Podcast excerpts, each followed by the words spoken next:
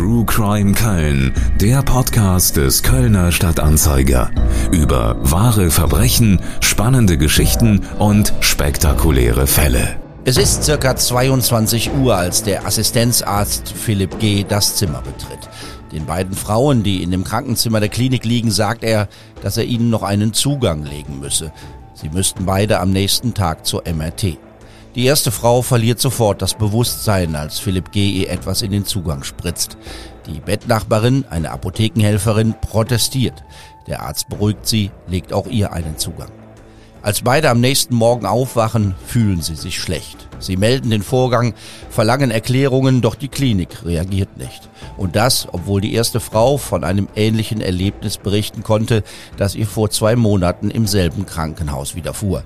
Damals war sie auf einer kleinen Glasflasche aufgewacht, auf der Propofol stand. Propofol ist ein Betäubungsmittel. Herzlich willkommen zu einer neuen Folge von True Crime Köln. Die Frau, die zweimal im evangelischen Klinikum Bethel in Bielefeld vom Assistenzarzt Philipp G. betäubt worden ist, ist eins von zahlreichen Opfern eines Serientäters. Philipp G. hat sie vergewaltigt. Sie ist die erste, die Anzeige erstattet. Es dauert Monate, bis die Polizei den Arzt nach einer Hausdurchsuchung festnimmt. Die lange Zeit bis zur Verhaftung ist das erste Versäumnis der Ermittler. Weitere werden folgen. Wir sprechen heute über ein schlimmes Verbrechen, dem zahlreiche Frauen zum Opfer gefallen sind. Wir sprechen aber auch über umstrittene Entscheidungen und Fehler von Polizei und Staatsanwaltschaft. Betroffen sind viele Frauen in ganz NRW. Ein Opfer, das in einem Ort im Kölner Umland lebt, wird in dieser Folge von True Crime Köln selbst zu Wort kommen. Öffentlich wurden die Vorkommnisse in der Klinik erstmals im September 2020. Es wird damals bundesweit berichtet, Auszüge aus dem Express, dem Spiegel und der Welt. Ein Arzt sitzt in Bielefeld wegen des Verdachts von Sexualstraftaten an Patientinnen in Untersuchungshaft. Es gehe um Vorwürfe im Rahmen seiner ärztlichen Tätigkeit, sagte ein Sprecher der Staatsanwaltschaft Bielefeld. Der 32 Jahre alte Mediziner sei am Montag festgenommen worden. Am Dienstag habe das Amtsgericht Haftbefehl erlassen. Der Mann soll zwei Patientinnen im Juli und September 2019 zunächst betäubt und anschließend an ihnen sexuelle Handlungen vorgenommen haben. Die Taten soll der Beschuldigte gefilmt haben. Er soll für eine MRT-Untersuchung Mittel verabreicht haben, obwohl diese dafür laut geltenden Richtlinien nicht vorgesehen waren. Infolge der Ermittlungen soll der Arzt bereits selbst bei der Klinik gekündigt haben. Die Behörden hatten gegen den Mediziner nach der Strafanzeige einer Frau Ermittlungen aufgenommen. Das Polizeipräsidium Bielefeld richtete eine siebenköpfige Ermittlungskommission ein. Der Geschäftsführer des evangelischen Klinikums sprach den Opfern und Geschädigten nach Bekanntwerden des Vorfalls sein Mitgefühl aus. Das Klinikum werde alles unternehmen, um zu einer schnellen Aufklärung beizutragen. Ein Arzt, der zwei Patientinnen betäubt und anschließend vergewaltigt haben soll, hat in der Untersuchungshaft offenbar Suizid begangen. Der 32-Jährige sei bei der morgendlichen Kontrolle tot aufgefunden worden, teilte die Justizvollzugsanstalt Bielefeld-Brackwede mit. Der 32-Jährige habe sich selbst erstickt, wofür er seine fachlichen Kenntnisse als Mediziner genutzt habe, schilderte ein Sprecher. Hinweise auf ein Fremdverschulden gab es nicht. Ein Todesermittlungsverfahren wurde eingeleitet. Es gibt ein Prinzip in der deutschen Strafverfolgung, das auf den ersten Blick einleuchtet. Gegen Tote wird nicht weiter ermittelt. Der Vergewaltiger hat sich selbst getötet. Doch kann man in so einem Fall die Akte einfach schließen? Was ist mit den Opfern? Was ist mit der Klinik, in der offensichtlich Kontrollmechanismen nicht funktionierten? Die zuständigen Ermittler in Bielefeld und bei der Generalstaatsanwaltschaft Hamm waren schon nach wenigen Monaten sicher, dass es nichts weiter zu ermitteln gab. Weil das nordrhein-westfälische Justizministerium dann aber eingriff, läuft das Verfahren weiter. Zuständig ist nun eine andere Staatsanwaltschaft und die ermittelt nun unter anderem auch gegen ihre Kollegen, die glaubten, nicht weiter ermitteln zu müssen. Für den Kölner Stadtanzeiger hat meine Kollegin Lena Heising den Fall recherchiert. Sie arbeitet im Ressort NRW Story und ist nun hier bei uns im Podcaststudio. Wir haben die Auszüge aus den Berichten vom September 2020 gehört. Da ist noch von zwei Frauen die Rede, die der Assistenzarzt betäubt und vergewaltigt hat. Heute wissen wir mehr. Von wie vielen Opfern kann man ausgehen, Lena? Ähm, die Staatsanwaltschaft geht von 32 Opfern im Klinikum Bethel aus. Also 32 Opfer, von denen man weiß. Dazu muss man, glaube ich, erstmal wissen, die Polizei hat bei der Durchsuchung im April 2019, die sie ja wegen der Anzeige durchgeführt hat, eine Festplatte beschlagnahmt. Und diese war sehr kompliziert verschlüsselt. Er hatte wohl auch einen Mechanismus eingebaut, dass sich die Daten automatisch löschen, wenn jemand versucht, sie zu knacken. Und diesen Me Mechanismus zu umgehen, das hat eine Weile gedauert. Aber als die Polizei das dann geschafft hat, haben sie Dutzende Videos von Vergewaltigung gefunden. Und ähm, weil Philipp G. halt seine Taten gefilmt und fotografiert hat. Genaue Opferzahlen sind trotzdem noch unbekannt. Der Täter hat ja auch außerhalb seiner Tätigkeit im Klinikum Bethel Frauen betäubt und vergewaltigt. Ähm, er war wohl in Bars und Festivals viel unterwegs und wo, da hat er die wohl kennengelernt. Wie viele Frauen das waren, das weiß bisher noch nicht mal die Staatsanwaltschaft weil Philipp G. kann man nicht mehr befragen und man kann ihm nur die Taten nachweisen, die man natürlich auch auf Band hat. Derzeit gehen sie von mindestens neun Fällen außerhalb des Klinikums aus. Die naheliegende Frage, die sich jeder stellt, der von dem Fall gehört hat, ähm, ist natürlich, wie war es möglich, dass der Mann immer wieder aktiv werden konnte? Er bleibt ja nicht völlig unentdeckt. Es gibt Beschwerden und es gibt Hinweise von Betroffenen. Ja, das fragt man sich auch wirklich bis heute, weil Hinweise und Beschwerden, die gab es. Ähm, ich gebe mal ein paar Beispiele. Ein Vater hat zum Beispiel, das war schon im Februar 2019, dem, Hin dem Chefarzt Hinweise gegeben. Seine Tochter war eingeliefert worden und ihr ging es immer schlechter. Und weil einfach keine Besserung in Sicht war, ging er irgendwann zum Chefarzt und bat ihn, dass er doch bitte seiner Tochter helfen solle. Und er sagte dann wohl auch, es kann doch nicht sein, dass die, sich dass die immer morgens aufwacht und sich an nichts erinnert. Und dann kommt immer dieser Arzt mit der Infusion. Wofür eigentlich? Wieso? Und der Chefarzt hat dann wohl nur gesagt, alles in Ordnung, machen Sie sich keine Sorgen, der Philipp, der ist ein guter Arzt, wir haben Vertrauen zu ihm, es ist alles in Ordnung. Ein anderes Mal ist eine Pflegerin ähm, in ein Patientenzimmer gegangen und sie hat bei einer jungen Patientin so eine milchig-weiße Flüssigkeit in der Heidelberger Verlängerung ähm, gefunden. Die Heidelberger Verlängerung, das ist so ein Infusionsschlauch im Krankenhaus. Die Kollegin hat daraufhin die Verlängerung gewechselt und sagte, das war eigentlich gar, bei gar keiner Untersuchung eingetragen und eigentlich haben wir gar kein milchig-weißes Zeug auf der Station. Und dazu muss man wissen, halt Propofol ist milchig-weiß. Und sie sprachen dann Philipp G. darauf an und er sagte, er habe die Patientin am Vorabend noch Kepra gespritzt.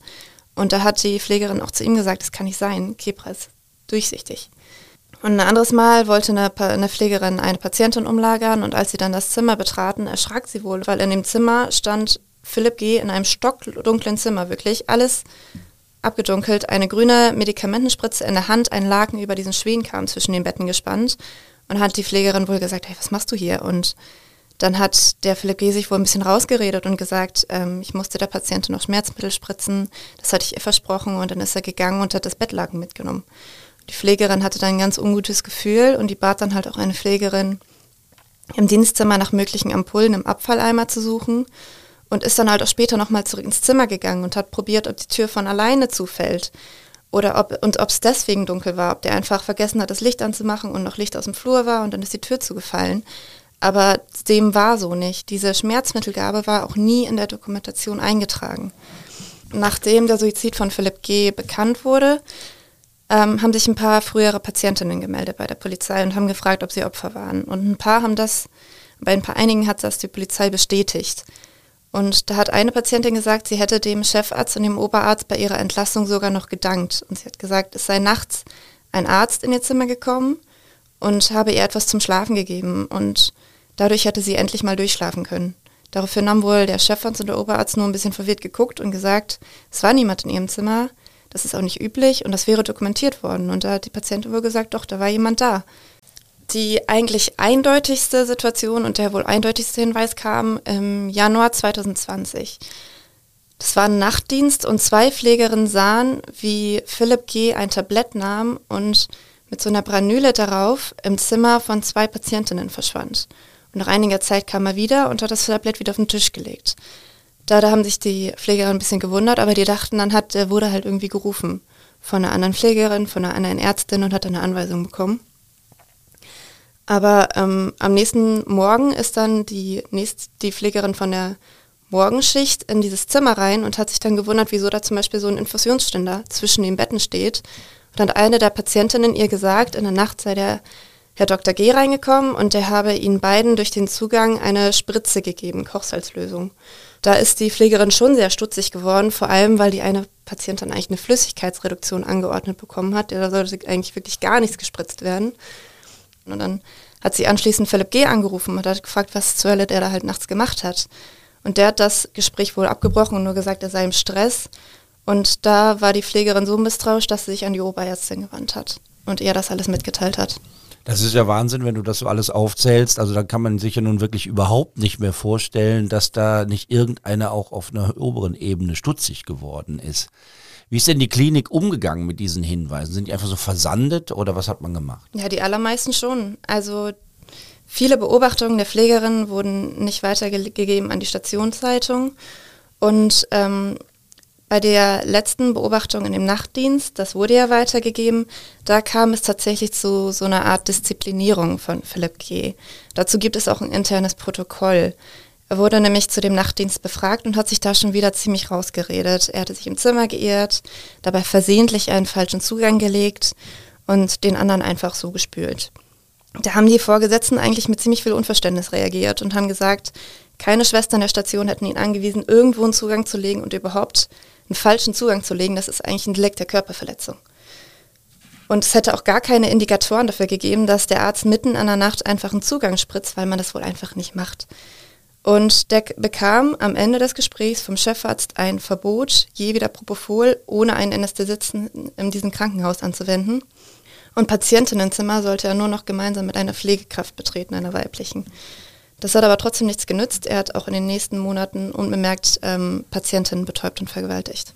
Also er ist weiter alleine in die Zimmer gegangen, obwohl er es eigentlich nicht durfte. Ja. Hätte auch jemandem auffallen können. Ne? Ja, ist es aber wohl nicht. Ähm, es gibt eine Vorgeschichte, wie man im Nachhinein weiß. Es gab eine frühere Beschwerde über den Mann, bevor er nach Bethel kam war er in einem anderen Krankenhaus und 2016 gab es dort eine Anzeige wegen sexueller Nötigung. Ähm, auch hier wurden Ermittlungen eingestellt. Da war die Polizei im Spiel, es gab eine Anzeige und äh, auch das ist versandet. Genau, da gab es ganz ähnliche Vorwürfe. Ähm, eine Frau hat Philipp G. beschuldigt, dass er sie betäubt und dann missbraucht habe. Und die Staatsanwaltschaft Krefeld hat daraufhin ermittelt. Diese ganzen Ermittlungen wurden aber aus Mangel an Beweisen eingestellt.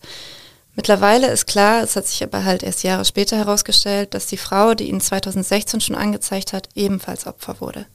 Man hat sogar DNA in ihrem Gesicht gefunden, kann man äh, nachlesen. Es ist aber dann unklar geblieben, ob die durch eine normale Behandlung dahin gekommen ist oder durch einen sexuellen Übergriff. Also es hat nicht gereicht um ihn anzuklagen. So kam also der Mann, ähm, es gab dann noch ein selbstgewähltes Sabbatjahr, ähm, nach diesem Sabbatjahr mit einer ziemlich weißen Weste nach Bethel. Und äh, dann wird auch beschrieben, äh, dass er so ein Verhalten an den Tag legt, das Psychologen als typisch für Mehrfachtäter beschreiben. Um immer wieder zuschlagen zu können, muss man sich in seinem Umfeld beliebt machen. Der Mann galt als fachlich versiert, er spielt dann in einer Band, er war Mitglied in einem Schützenverein, also die Fassade stand. Ja, also zu einem Teil. Es stimmt schon, er galt in der Klinik als sehr, sehr hilfsbereit, als einer, der nicht Nein sagen kann, dazu ein bisschen hibbelig und ein bisschen aufgedreht und der halt auch öfter mal diese unbeliebten Dienste übernimmt. Ähm, er war wohl so ein Mensch, der kam ab und zu mal mit so einem lauten Moin Moin in den Raum, an anderen Tagen total niedergeschlagen. Für einen Arzt war er auch noch ziemlich jung, Anfang 30, und er wohnte damals noch in einer WG. Zu seinen Diensten erschien er aber auch oft unausgeruht und ungepflegt. Generell erschien nicht so ganz der sorgfältigste Arzt zu sein. Er trank viel, kiffte viel, feierte gerne mal eine Nacht durch, schlief dann 20 Minuten und erschien dann zum Dienst in der Klinik. Weil er auch oft ungewaschen kam, hatte er offenbar in der zentralen Notaufnahme den Spitznamen Stinky. Okay, das passt dann nicht äh, zu der guten Fassade. Also das ist durchaus ambivalent, wie er, wie er auftrat. Ja, also was ich noch bis, was ich noch spannend fand, ist, dass sein bester Freund Philipp G. mal als notorischen Lügner beschrieben hat. Und er hat wohl auch die Kündigung gehört. Ähm, also der, der, Philipp G. hat nach der, nach der Durchsuchung im April 2020 gekündigt und hat das Kündigungsgespräch, der beste Freund hat das Kündigungsgespräch mit dem Chefarzt wohl angehört und da soll es wohl um Medikamentenabhängigkeit gewesen, gegangen sein. Also damit hatte der Philipp G. wohl auch zu kämpfen. Als dann klar war, dass man es mit einem Serientäter zu tun hat, haben Polizei und Staatsanwalt ganz bewusst die Entscheidung getroffen, dass man die Opfer, die sich nicht selbst gemeldet haben, auch nicht über ihre Misshandlung und Vergewaltigung informieren will. Mit welcher Begründung hat man das getan? Also die Staatsanwaltschaft hat hier tatsächlich die Polizei aktiv angewiesen, dass die anderen Opfer nicht informiert werden. Es soll nur die aller, das allerletzte Mittel sein, um eine Traumatisierung der Betroffenen, wie sie es halt nennen, auszuschließen. Allerdings haben sie, laut Stefanie Höke, das ist die Anwältin von mehreren Opfern, nie mit Traumatherapeuten oder Opferschutzbeauftragten darüber gesprochen. Weil solche, vermerkt, solche Gespräche wären nämlich in den Akten vermerkt gewesen und solche Vermerke gibt es nicht. Also Sie haben quasi entschieden, ohne sich von Fachleuten beraten zu lassen. Wenn Sie sich von Fachleuten haben beraten lassen, dann haben Sie es auf jeden Fall nicht vermerkt und das ist schon ein bisschen ungewöhnlich. Die Entscheidung sorgt für Kritik, eben weil äh, es Traumapsychologen und Experten äh, gibt, die sagen, man erinnert sich auch an Dinge, die einem widerfahren sind, unterbewusst oder der Körper kann sich erinnern oder äh, es gibt emotionale Erinnerungen, auch wenn man gar nicht so genau weiß, wo das herkommt. Ganz genau. Also es können unterbewusst durch Verwaltigung äh, Traumatisierung ausgelöst werden, weil sich der Körper halt an etwas erinnert, was der Kopf nicht zuordnen kann. Aber es gibt auch noch viel mehr Gründe. Also die Frau Höke hat als Anwältin auch immer darauf gepocht, dass die Staatsanwaltschaft endlich die Opfer informieren sollte, weil es ja auch Zeugen sind. Die Opfer sind ja Zeugen, die zeugenschaftlich vernommen werden müssen, weil sich nur so herausfinden lässt, ob sie verdächtiges Verhalten von Philipp G. der Belegschaft gemeldet haben und ob die Klinik tatsächlich fahrlässig gehandelt hat. Dazu kommt auch noch, man konnte ja auch keine Schwangerschaft ausschließen. Der Täter hat nicht verhütet und es gab, also es gab keinen Anhaltspunkt, dass die Staatsanwaltschaft wissen konnte, ob nicht ein paar der Opfer schwanger geworden sind. Und ähm, es waren ja auch viele Opfer zu dem Zeitpunkt in Beziehungen. Und ein Opfer hat später der Polizei gesagt, dass bei ihr nach dem Bethelaufenthalt das Papillomvirus festgestellt worden war. Das kann Gebärmutterhalskrebs auslösen. Und sie war da wohl total verwirrt, weil sie sich dann ganz lange gefragt hat, wie kann das sein? Wie kann sie das gekriegt haben? Sie hat doch ihren Freund nie betrogen. Und ähm, einer der gravierendsten Gründe, wieso diese Entscheidung für sehr viel Kritik gesorgt hat, ist auch, dass der Täter Geschlechtskrankheiten hatte. Mycoplasma hominis und Mycoplasma genitalium heißen die. Die können harmlos und asymptomatisch verlaufen, die können aber gleichzeitig auch zu schweren Entzündungen und zu Unfruchtbarkeit führen. Also auch das reichte nicht, um die Frauen zu informieren, die sich nicht selbst gemeldet hatten. Ja, dabei wusste die Staatsanwaltschaft eigentlich von den Geschlechtskrankheiten. Es stand eigentlich alles im Obduktionsbericht des Täters. Wir haben für diese Podcast-Folge mit einem der Opfer gesprochen. Eine junge Frau aus dem Kölner Umland, die im Klinikum Bethel behandelt und dort von Philipp G. vergewaltigt wurde. Sie hatte sich für das weiter entfernte Krankenhaus entschieden, weil dort ihre Mutter wohnt. Die Patientin ist eine alleinerziehende Mutter und dort konnte dann die Oma auf den Jungen aufpassen. Wir nennen die junge Frau Jasmin Mahler. In ihrer ersten Nacht im Krankenhaus kam es gleich zur ersten Begegnung mit dem Täter. Er legte ihr einen Zugang und sagte, dass er ihr etwas gegen die Schmerzen geben wolle. Am nächsten Morgen wurde sie dann mit Schüttelfrost wach, dachte sich aber nichts Schlimmes. Am zweiten Tag dann eine ähnliche Situation, dann mit einer Bettnachbarin. Sie war nicht mehr allein. Philipp G. kam mitten in der Nacht ins Zimmer und machte beide Frauen wach. Jasmin Mahler erinnert sich. Da hat er gesagt, ja, ich muss nochmal nach den Zugängen gucken. Die müssen ja immer gespült werden, sonst werden die verstopft und das ist total wichtig. Und äh, haben wir gesagt, ja, aber doch nicht mitten in der Nacht. Und wir haben das auch alles nicht verstanden und dann ging das halt ziemlich schnell. Äh, da hat er wieder über meinen Arm gestreichelt, dann war ich weg und ähm, ich bin halt, was komisch war, nach einer Zeit hatte ich das Gefühl, ich bin wach, aber ich konnte meinen Körper nicht richtig bewegen und ich wollte meinen Mund aufmachen, was sagen, es kam aber nichts heraus, äh, weil ich gesehen habe, dass jemand sich mit einem weißen Kittel über meine Bettnachbarin gelegt hat. Und dann hat er irgendwann zu mir geguckt und hat gesehen, dass ich die Augen auf hatte und ist auf mich zugerannt und war nochmal an einem Zugang. Und dann habe ich bis morgens durchgeschlafen. Zwei Krankenpflegerinnen mussten sie am nächsten Morgen wecken und attestierten der Patientin einen sehr tiefen Schlaf. Jasmin Mahler wunderte sich, als Mutter habe sie eigentlich einen leichten Schlaf, werde von jeder Kleinigkeit wach. Sie vermutete, schlecht geträumt zu haben. Ich habe eigentlich nie einen Tiefschlaf. Ich sage aber, vielleicht liegt das an einem Albtraum, den ich hatte.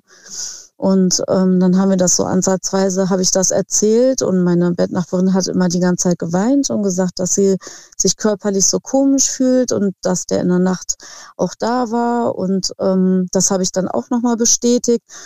Und dann haben sie gesagt, nee, das, das kann ja nicht sein, ähm, den wir beschrieben haben, weil ich gesagt habe, er war in einer Notaufnahme.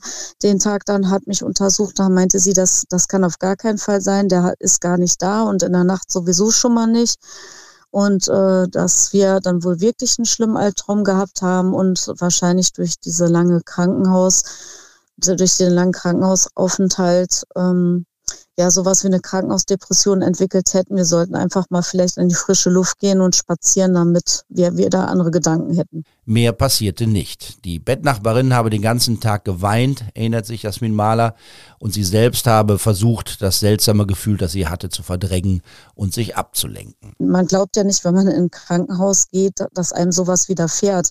Und äh, ja, das haben die uns dann mehrmals halt gesagt, dass, dass wir sowas wie eine Krankenhausdepression entwickelt haben, dass wir das dann irgendwann wirklich geglaubt haben und waren damit halt einfach echt total überfordert. Das Gefühl blieb, tagsüber habe das Verdrängen funktioniert, aber nachts sei es immer wieder gekommen. Das ist nach wie vor noch so, dass ich diese Träume habe, dass etwas mit mir gemacht wird, äh, was ich nicht möchte, dass, äh, dass ich mit jemandem sprechen möchte, aber dass aus meinem Mund nichts herauskommt und das kommt halt äh, seitdem immer wieder hoch. Also im Alltag habe ich es im Griff, tagsüber, aber nachts halt nicht. Nachdem die ersten Vorwürfe gegen Philipp G. bekannt wurden, ging die damalige Bettnachbarin von Jasmin Mahler zur Polizei. Dort bekam sie Gewissheit, ihr Name stand auf der Liste des Täters, es gab von ihr ein Video. Und dann hat sie gesagt, hat sie mich direkt angerufen, hat dann geweint und sagte, wir haben uns das doch nicht eingebildet, es ist wirklich passiert. Und willst du nicht auch mal bei der Polizei anrufen? Vielleicht bist du ja auch dabei. Aber das hat dann äh, so eine Panik erstmal in mir ausgelöst, dass ich gesagt habe, nee, ich will damit nichts zu tun haben habe ich gesagt, es tut mir unendlich für dich leid. Ähm, aber wenn irgendwas mit mir passiert wäre, dann hätte sich die Polizei ja gemeldet. Also ich wusste quasi auch durch diesen Albtraum, der ja dann doch Realität war, wie es schien, wusste ich ja, dass das auch was mit mir zu tun hat. Aber ich hatte Angst vor der Wahrheit und habe mich dann nicht bei der Polizei gemeldet. Weil sich niemand bei ihr meldete, ging Jasmin Mahler davon aus, dass sie nicht zu den Vergewaltigungsopfern gehörte. Doch dann Zwei Jahre später, also zwei Jahre nach der Entlassung aus dem Krankenhaus, klingelte die Polizei an ihrer Tür. Die Beamten, die da standen, wussten nicht viel, sie sollten nur einen Datenabgleich machen. Wenn Sie jetzt schon mal hier sind, ich sage, ich wollte das alles nicht wahrhaben und nichts davon wissen. Aber jetzt natürlich, wenn jetzt alles nochmal hochkommt, möchte ich wissen, ob es von mir auch Videos gibt. Dann haben sie damals gesagt, sie könnten das nicht genau sagen, aber wenn es eine Akte gibt und mit Namen von mir im Polizeipräsidium Bielefeld, dann wäre es durchaus möglich, dass es soweit wäre. Es vergingen weitere Wochen, bis Jasmin Mahler wusste, dass auch sie ein Opfer von Philipp G. war. Sie meldete sich bei einer Anwältin, die bereits mehrere Opfer vertrat und weiterhin vertritt. Erst von ihr erfuhr sie dann, dass der Täter auch Geschlechtskrankheiten hatte. Jasmin Mahler litt seit der Entlassung aus dem Krankenhaus unter schlimmen und schmerzhaften Harndrang. Außerdem waren Zysten am Gebärmutterhals gefunden worden. Nun schien es auch dafür eine Erklärung zu geben. Sie ging zur Frauenärztin, die ihr mit Antibiotika helfen konnte. Erst einen Monat später meldete sich die Polizei und riet zu einer gynäkologischen Untersuchung. Die war längst erfolgt, weil Jasmin Mahler selbst aktiv geworden war. Auch war sie zu dem Zeitpunkt bereits seit einigen Monaten bei einem Psychologen in Behandlung. Nach dem Bethel-Aufenthalt habe ich mir einen Psychologen gesucht, äh, wegen verschiedenen Sachen und ähm, auch Probleme mit Männern. Und dann hat er ähm, gesagt, dass es so scheint, dass mich im Unterbewusstsein etwas traumatisiert hat, was er aber noch nicht sagen kann, woher das kommen könnte. Und das hat er mir dann hinterher auch schriftlich gegeben für meine Anwältin, äh, weil ja jetzt klar war, wieso ich so immer reagiert hat und habe und warum ich auch äh, dieses Problem mit Männern allgemein hatte, dass ich die ähm, ja nicht so nah an mich heranlassen wollte. Und ähm, ja, das hatte sich alles verändert. Ich war halt früher viel offener, viel glücklicher, habe viel mehr gelacht und jetzt war ich viel mehr so introvertiert und habe immer auch so an mir gezweifelt und habe mich nicht äußerlich auch nicht gut gefühlt und körperlich halt auch nicht. Ähm, das hat mir schon seelischen Knacks gegeben. Und ich bin halt immer noch in Behandlung. Habe jetzt auch äh, Antidepressiva bekommen, dass meine ja, Stimmung und dass ich mehr Antrieb kriegen soll, ähm, sich dadurch ein bisschen verändert.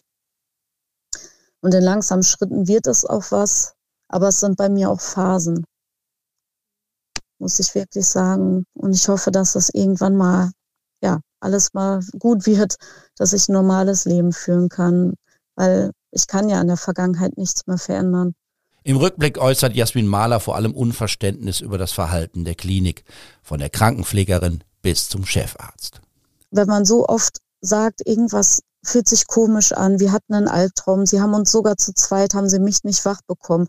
Das sind doch gravierende Sachen, ähm, wo man dann mit den Ärzten spricht oder vielleicht eine Etage weitergeht zum Chefarzt und sagt, das sind, werden ja mehrere Frauen gewesen sein, die immer wieder dasselbe erzählt haben, dass der Arzt kam und wieso macht er sowas in der Nacht, warum weckt er uns, warum fühlt man sich sowas von bematscht am nächsten Morgen, warum fühlt man sich körperlich anders, warum zittert man am ganzen Leib und äh, ist total blass und will gar nicht mehr aufstehen?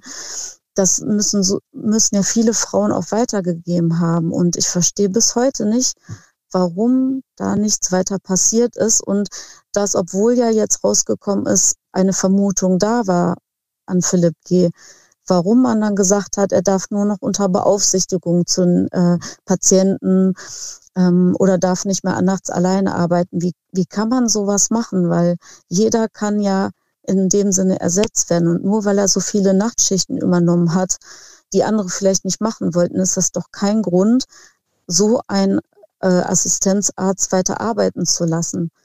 Und man denkt manchmal, was steckt dahinter? Ist vielleicht einer von denen, der jetzt mit angeklagt ist, steckte er mit ihm unter einer Decke, hat er vielleicht mitgemacht und ihn gedeckt und war genauso ekelhaft?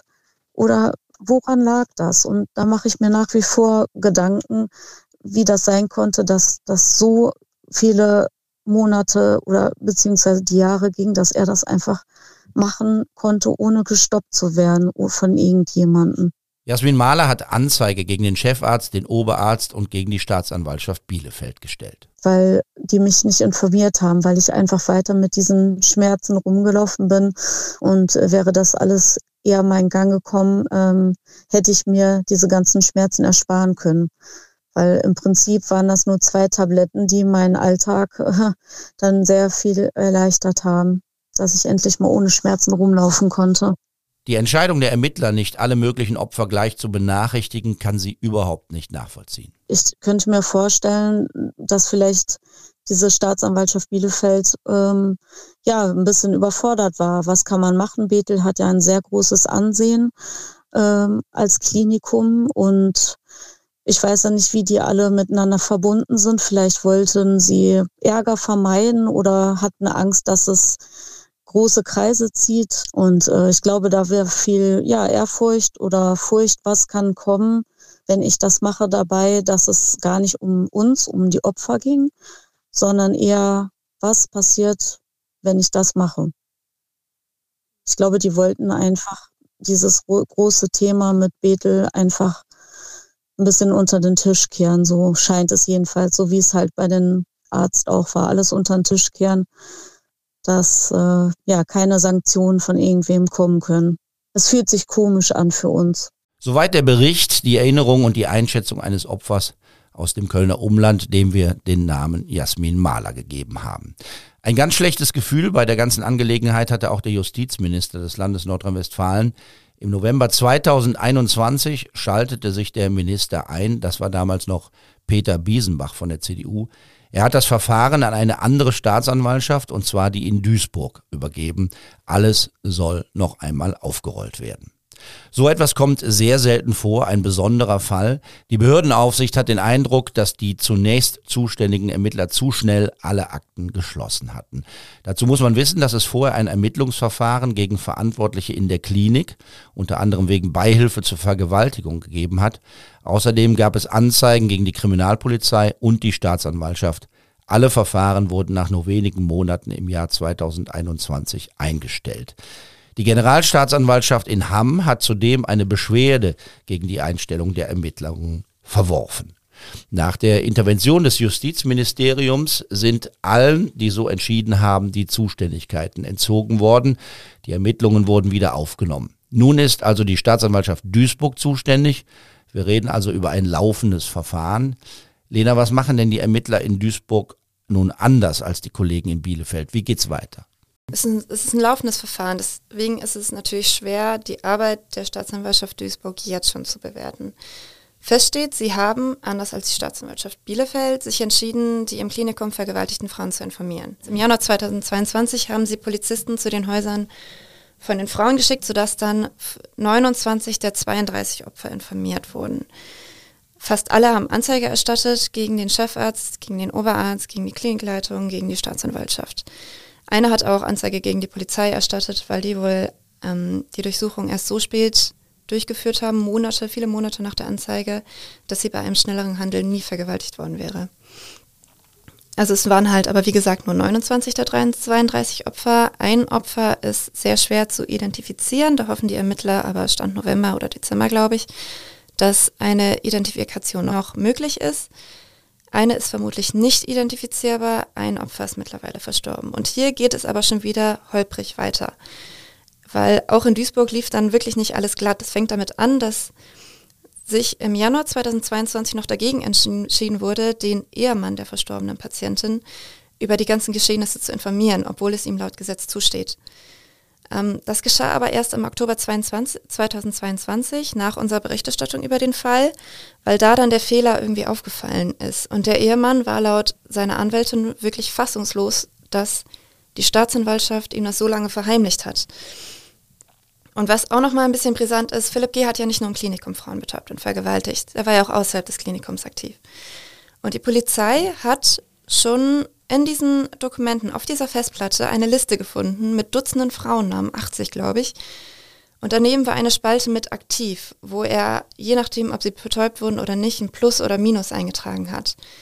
Und unter diesen beschrifteten Videos sind auch Videos, die sind, also das sind sowohl Videos, die einvernehmlichen Geschlechtsverkehr zeigen, aber halt auch solche, die Vergewaltigung außerhalb des Klinikums zeigen. Manche dieser Frauen waren sehr schwer zu identifizieren, bei anderen hat Philipp G. wirklich Führerschein und Ausweis abfotografiert und dazu mit abgespeichert. Und keine dieser Frauen wurden in diesem ersten Jahr, in dem die Staatsanwaltschaft Duisburg den Fall hatte, informiert.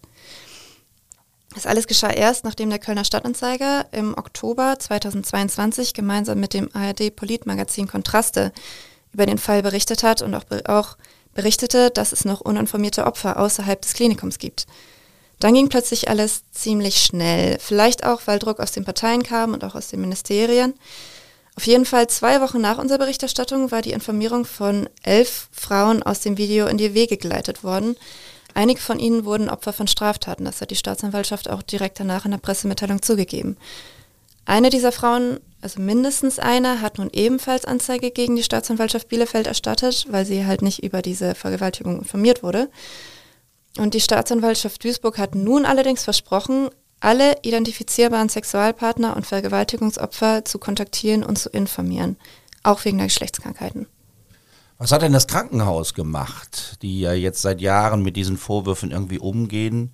Äh, müssen, also unabhängig von den Ermittlungen, können die ja auch selbst äh, Konsequenzen ziehen. Was hat denn Bethel getan? Äh, das Klinikum hat einen Fonds für die Opfer eingerichtet und jeder Betroffenen 20.000 Euro gezahlt.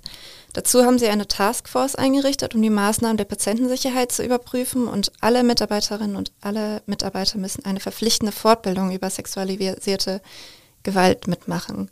Sie haben auch ein anonymes Hinweisgebersystem etabliert, worüber Angestellte und Patientinnen Fehlverhalten von Ärzten und Pflegern melden können. Zur Wiederaufnahme der Ermittlungen wollten sich aber bisher nicht äußern. Kann man solche Verbrechen vermeiden? Die Frage stellt man sich hier genauso wie in dem Fall des verurteilten Massenmörders Nils Högel, der als Krankenpfleger wohl für hunderte Morde verantwortlich ist. Übers Internet zugeschaltet ist mir nun Frank Wappler. Er ist der Direktor der Klinik für Anästhesiologie und operative Intensivmedizin bei den Kliniken der Stadt Köln in Meerheim. Aufgabe dieser Klinik ist die Betreuung von Patienten und Patientinnen vor, während und nach einer Operation, wozu natürlich auch die Durchführung von Narkosen gehört. Anästhesieprofessor Frank Wappler ist auch Präsident der Deutschen Gesellschaft für Anästhesiologie und Intensivmedizin. Er hat also den Blick aufs große Ganze. Zu den laufenden Ermittlungen will er sich nicht äußern, deshalb fragen wir mal ein bisschen allgemeiner. In Bethel sind Beschwerden innerhalb des Krankenhauses erst einmal folgenlos geblieben. Herr Wappler, was gibt es denn sonst für Möglichkeiten, wenn einem etwas seltsam vorkommt, wenn man im Krankenhaus liegt? Wir haben in aller Regel in den Kliniken eine äh, Beschwerdestelle, so dass es zumindest mal eine Institution gibt, an die sich der Patient direkt wenden kann, wenn er nicht mit dem behandelnden Personal sich unmittelbar auseinandersetzen möchte. Ein Patient kann auch selbstverständlich sich an die Klinikleitung direkt wenden, also an einen Vorstand, ärztlichen Direktor, Geschäftsführung um hier äh, seine Vorwürfe vorzubringen, äh, sodass hier äh, entsprechend äh, recherchiert bzw. gehandelt werden kann. Und wenn die nicht handeln, wie in diesem Fall? Zum einen kann man sich an den medizinischen Dienst der Krankenkassen wenden. Der medizinische Dienst der Krankenkassen hat entsprechende Stellen, die, wenn es zu mutmaßlichen Behandlungsfehlern oder sonstigen Fehlverhalten gekommen ist, äh, sich kümmern und entsprechend auch mit den Kliniken in Kontakt treten. Eine andere Möglichkeit besteht darin, sich an die zuständigen Ärztekammern zu wenden. Die Ärztekammern haben ähnliche Strukturen und Stellen, die äh, eben halt bei solchen Beschwerden sich an die ärztlichen Kolleginnen oder Kollegen wenden, um hier ähm, zu unterstützen, um hier Licht ins Dunkel zu bringen.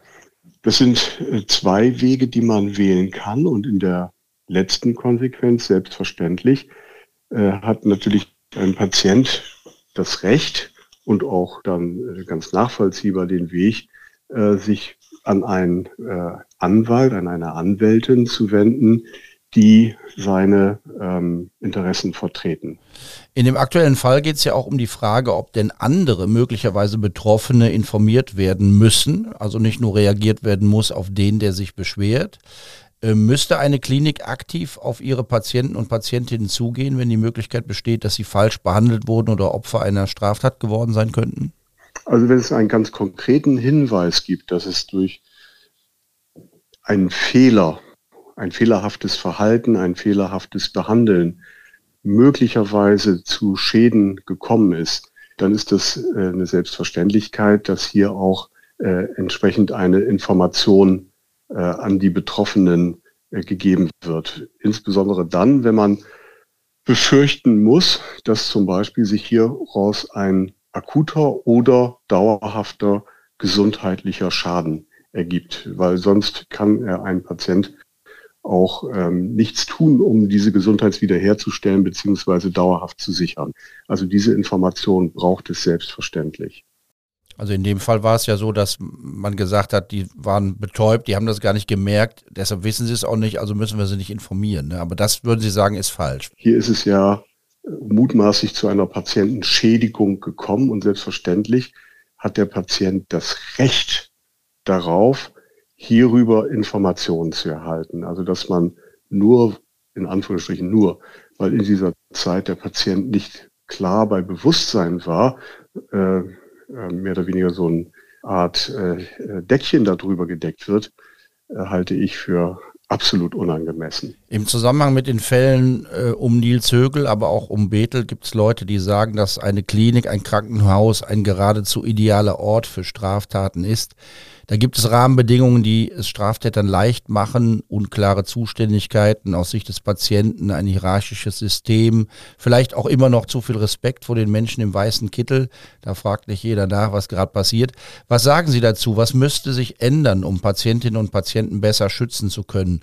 Oder muss man mit einem Restrisiko leben? Also ich glaube, die, die Beispiele, die Sie gerade eben äh, angebracht haben, äh, zeigen ja, dass hier Menschen mit einer sehr wahrscheinlich, äh, den einen Fällen ist es nachgewiesen, in den anderen äh, gibt es ja noch Recherchen, also aus der Distanz betrachtet offensichtlich Personen gewesen sind mit einer hohen kriminellen Energie. Und Personen, die ähm, bewusst, aktiv und ähm, mit sehr viel, sag mal, Kreativität äh, Fehlverhalten ausüben wollen, auch kriminelles Verhalten ausüben wollen, finden wir in allen Bereichen der Gesellschaft. Und wer sich da besonders anstrengt oder bemüht, kriminell sein zu wollen, wird immer einen Weg finden. Sei es, was weiß ich, ein Krankenhaus, sei es äh, an anderen Stellen äh, unserer Gesellschaft. Das wird man nie hundertprozentig verhindern können. Ich persönlich glaube nicht, dass ein Krankenhaus ein ganz besonders idealer Ort dafür ist, weil gerade im Krankenhaus wird ja an fast allen Stellen in Teams gearbeitet. Es ist ja ganz selten nur so, dass Personen wirklich alleine tätig sind. Also dass da Dinge unbeobachtet und unerkannt bleiben, ist sehr, sehr, sehr unwahrscheinlich. Nicht hundertprozentig ausgeschlossen, aber sehr unwahrscheinlich. Und damit gibt es neben vielen anderen auch sehr viele Hürden in einem Krankenhausumfeld, die kriminelles Agieren sehr, sehr schwer machen. Aber wie in jedem System kann es zu Lücken kommen, die dann auch von Menschen, die das wirklich wollen, auch ausgenutzt wird. Kann man äh, zum Abschluss vielleicht gefragt etwas lernen aus den Fällen Bethel oder Högel, außer eben, dass wenn jemand es unbedingt darauf anlegt und kriminell ist, es ihm dann auch gelingen kann? Gibt es irgendetwas, was so in der Ärzteschaft diskutiert wird oder in Krankenhausverwaltungen, was man besser machen könnte, um sowas zu vermeiden? Ganz sicher ist es so, wenn man den Eindruck hat, dass irgendwo ein Fehlverhalten vorliegt, dann darf man nicht wegschauen. Man muss aktiv darauf zugehen. In vielen dieser Fälle, die es gegeben hat in den letzten Jahren und Jahrzehnten, zeigt sich, dass viele zu lange Sorge gehabt haben, vielleicht jemanden fälschlicherweise zu bezichtigen. Und das ist ja auch nachvollziehbar. Aber lange Zeit die Augen zuzudrücken hat für viele ganz ernsthafte Konsequenzen gehabt und es ist zu Schädigungen gekommen, die mutmaßlich vermeidbar gewesen wären. Deswegen ganz wichtig, hingucken, nicht weggucken und wenn man einen Verdacht hat, dann wirklich melden. Vielleicht klärt sich der als ganz normales Verhalten auf und dann ist alles in Ordnung, aber vielleicht gibt es auch eine andere Lösung oder eine andere Situation und dann hat man Schlimmeres vermeiden helfen. Aktiv drauf zugehen, nicht versuchen, etwas möglichst geheim zu halten, nicht wegschauen. Herzlichen Dank, Frank Wappler, Anästhesieprofessor, Chefarzt und Direktor bei den städtischen Kliniken in Meerheim für Ihre Einschätzung. Lena Heising, wie fällt denn dein Fazit aus? Es kann ja nur ein vorläufiges sein. Solange die Ermittlungen laufen, ist die Geschichte ja nicht zu Ende. Möglicherweise schließen sich Prozesse an, aber wir versuchen es mal. Wie fällt dein Fazit aus? Die ganze Geschichte ist ja die eines wirklich unfassbaren Vers äh, Versagens, die wirklich fassungslos macht. Seitens des Krankenhauses, seitens der Polizei, seitens der Justiz. Was ich persönlich zwar als ja, strategisch vielleicht nachvollziehbar, aber den Opfern gegenüber unanständig empfinde, ist, wie das Klinikum Bethel und die verantwortlichen Ärzte gefühlt jede Schuld von sich schieben. Es läuft so ein bisschen nach dem Motto, der unscheinbare Philipp, der hat sich ja als psychopathischer Serienvergewaltiger entpuppt. Er hat alle getäuscht und wir konnten ja nichts wissen. Dabei sind im Klinikum immer wieder Hinweise auf verdächtiges Verhalten von Philipp G. versandet. Und diese Frauen, denen ja wirklich unfassbare Verbrechen geschehen sind, waren in der Obhut des Krankenhauses und der vorgesetzten Ärzte. Diese waren ja für den Schutz der Patientinnen verantwortlich. Und sie haben versagt. Also deswegen konnte Philipp G. ja jahrelang diese Verbrechen begehen. Als die ersten Vorwürfe erhoben wurden, haben sie sich ja hinter Philipp G. gestellt und offensichtlich sogar noch versucht, der Patientin, die Anzeige erstattet hat, ein schlechtes Gewissen einzureden und aller wollen sie wirklich einem jungen Arzt diese Zukunft verbauen. Und das Krankenhaus hat natürlich schon Opfer gezahlt und es war auch eine hohe Entschädigung, die sie gezahlt haben. Doch das Eingestehen der Fehler, das Zugeben, dass man Hinweisen hätte nachgehen müssen, dass die vorgesetzten Ärzte Philipp G. bei Bekanntwerden der Vorwürfe hätten freistellen müssen, das Übernehmen von Verantwortung für dieses Versagens, gerade seitens der Chefärzte und des Oberarztes, das fehlt mir ziemlich. Es raubt einem auch ein bisschen das Vertrauen darin, dass das Klinikum aus diesem Vorfall wirklich gelernt hat muss man auch dazu sagen, GS vorheriges Krankenhaus hat offensichtlich besser reagiert. Also laut der Anwältin haben die härter durchgegriffen und ihn nach Bekanntwerden der Vorwürfe direkt freigestellt. Ähm, wie es juristisch weitergeht, das werden wir noch sehen. Dass die Staatsanwaltschaft Duisburg erst nach über einem Jahr und auch nur als Reaktion auf öffentlichen und politischen Druck weitere Opfer von Philipp G. informiert hat, obwohl der Fall der vorherigen Staatsanwaltschaft unter anderem wegen so einer Entscheidung weggenommen wurde und obwohl sie von den Geschlechtskrankheiten wussten. Das finde ich wirklich erschreckend. Ich bin aber auf jeden Fall gespannt, ob es tatsächlich zu einem Prozess kommt und wir bleiben auf jeden Fall dran. So ist es. Zumal, das müssen wir noch nachtragen und ergänzen, es mittlerweile einen weiteren Beschuldigten im evangelischen Klinikum Bethel gibt. Der Arzt soll mit Philipp G. auf derselben Station gearbeitet haben. Eine ehemalige Patientin hat ihn angezeigt. Ermittelt wird, Stand Januar 2023, wegen sexueller Belästigung und Nötigung gegen einen zweiten Arzt. Das war's für heute. Dank an Lena Heising, die den Fall für den Kölner Stadtanzeiger begleitet und recherchiert. Ein großer Dank geht auch an Jasmin Mahler für ihre Offenheit. Als Opfer von Philipp G. haben wir ihr diesen Namen gegeben. Eigentlich heißt sie anders. Und Dank auch an Roswitha Haring und Christian Mack, die als Sprecherin und Sprecher mitgemacht haben. In der nächsten Folge geht es um den zunächst rätselhaften Tod eines Tankstellenbetreibers, der blutüberströmt von seiner Ehefrau im Bett gefunden wird, mit einem Loch im Kopf, das der Pfeil einer Armbrust verursacht hat. Bis dahin, machen Sie es gut. Tschüss. True Crime Köln mit Helmut Frangenberg. Alle zwei Wochen eine neue Folge. Überall da, wo es Podcasts gibt und auf ksta.de.